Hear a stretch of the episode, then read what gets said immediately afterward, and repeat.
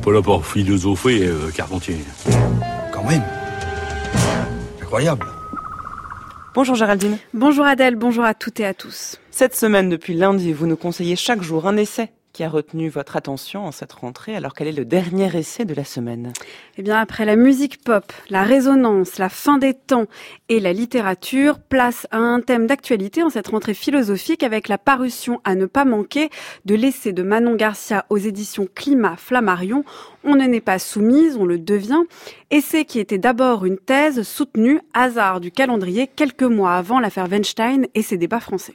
Moi, ce qui m'a fait réagir sur cette histoire de, de, de consentement, c'est ce projet de loi qui a été adopté en Suède et qui voudrait, si en effet la loi passe, qui voudrait que, avant tout rapport sexuel, il y ait un consentement explicite des deux parties. Non, mais vous voyez, on va, on va, on va signer un contrat maintenant devant un notaire avant d'aller baiser. Franchement, là, on, a, on arrive à, on arrive à un délire. Et si je peux me permettre, je crois aussi, je voudrais rappeler que dans les relations sexuelles, amoureuses, il y a parfois une zone de flou où on hésite d'un côté comme de l'autre. Il y a presque un an explosé l'affaire Weinstein. À la suite de celle-ci, et pour le résumer très trop rapidement, deux camps se sont formés et opposés en France.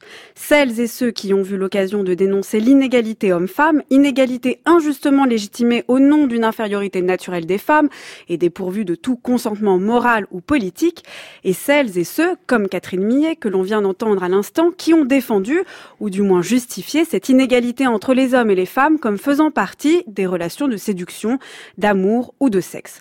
On se rappelle de cette tribune sur la liberté d'importuner.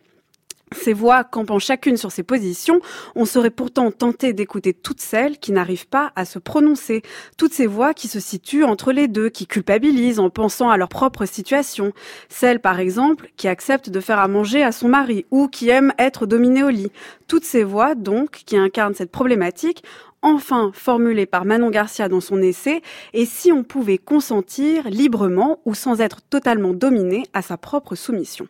C'est petit à petit que euh, j'ai compris l'importance du problème. J'ai eu des tas de témoignages, j'ai reçu des tas de confidences de femmes qui m'ont raconté comment ça se passait et vraiment que c'était quelque chose d'odieux.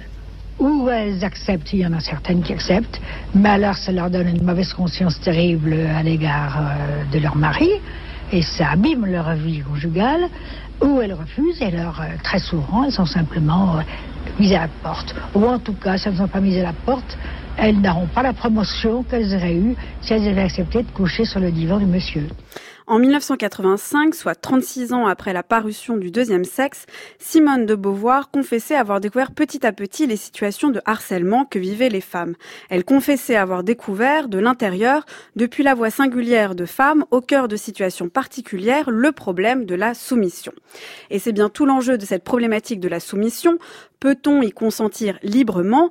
Savoir déjà de quoi on parle. Et c'est ce qui intéresse Manon Garcia. Elle ne répond pas frontalement à la question, elle ne tranche pas entre les deux positions politiques et morales que l'on a tendance à généraliser et à figer, elle remonte le fil et construit le concept de ce que l'on entend par soumission et par des situations de soumission. En quoi la soumission est-elle distincte de la domination? La soumission est-elle constitutive de la condition féminine? Et si oui, est-ce une constitution naturelle ou historiquement construite? Comment entendre la voix de la soumission? Comment la déceler au cœur de situations ordinaires? Eh bien, pour éclairer ces différentes questions, il y a ainsi Beauvoir et sa fameuse formule. On ne naît pas femme, on le devient. Oui, c'est en somme la formule qui résume l'ensemble de mes thèses. Et ce qu'elle signifie est très simple, c'est que être femme, ce n'est pas une donnée naturelle. C'est le résultat d'une histoire. Il n'y a pas un destin biologique, psychologique, qui définisse la femme en tant que telle. C'est une histoire qu'il a faite, d'abord l'histoire de la civilisation, qui aboutit à son statut actuel, et d'autre part, pour chaque femme particulière, c'est l'histoire de sa vie. La thèse célèbre On ne naît pas femme, on le devient, Manon Garcia la reformule en On ne naît pas soumise, on le devient, ce qui donne le titre à son livre et ce qui révèle à la fois la démarche de cet essai, construire le concept de soumission et son enjeu, en quoi la soumission se construit et n'est pas donnée.